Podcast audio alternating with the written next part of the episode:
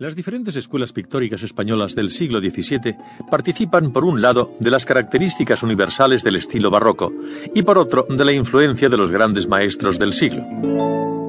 La pintura gótica, que, como todo el arte de los siglos XIII y XIV, aspiraba a elevarse sobre lo meramente terreno para conseguir la espiritualización de todas las manifestaciones de la naturaleza, cede paso durante el siglo XV a la concepción naturalista y clásica del arte pero también a finales del siglo XVI, las formas acusan su cansancio a causa de esta sujeción impuesta a unos moldes antiguos tendiendo a su propia liberación.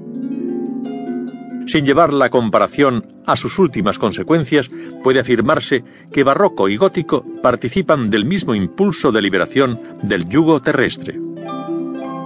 Al arte pictórico le fueron planteados, con harta frecuencia, problemas de índole ornamental, y así, en cierto modo, se volvió al gusto por el ondulamiento de las figuras que el gótico había sido el primero en practicar, y a las representaciones de telas como elementos de vida independiente, con fines decorativos más que puramente plásticos.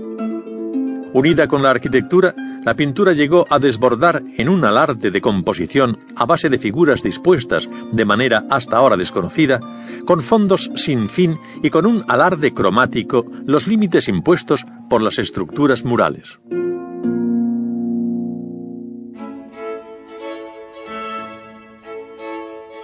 Paralelamente a esta corriente de exuberancia e hinchazón de formas barrocas, corre la tendencia realista, decididamente identificada con la naturaleza y que solamente había sido iniciada a modo de esporádico intento durante el primer Renacimiento, pero también estrechamente unida a los más elementales postulados del arte barroco, como son la distribución de las masas, la concepción pictórica de la luz, la perspectiva profunda y sobre todo el carácter unitario del espacio tanto en exteriores como en interiores. Destaquemos, sin embargo, la existencia de artistas sin paralelo y que sólo son comparables a sí mismos. Este es el caso, por ejemplo, de Rembrandt y de nuestro Velázquez. Todas las tendencias de las formas de expresión avanzan.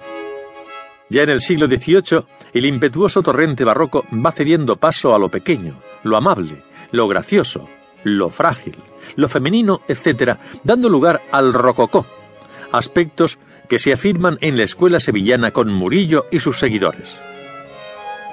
Encontraremos, pues, en las escuelas de Valencia, Sevilla, Granada y Córdoba una reacción sistemática contra las últimas manifestaciones del manierismo italiano hacia un tratamiento más natural de personas, escenas y cosas condicionado por las formas de dicción pictórica.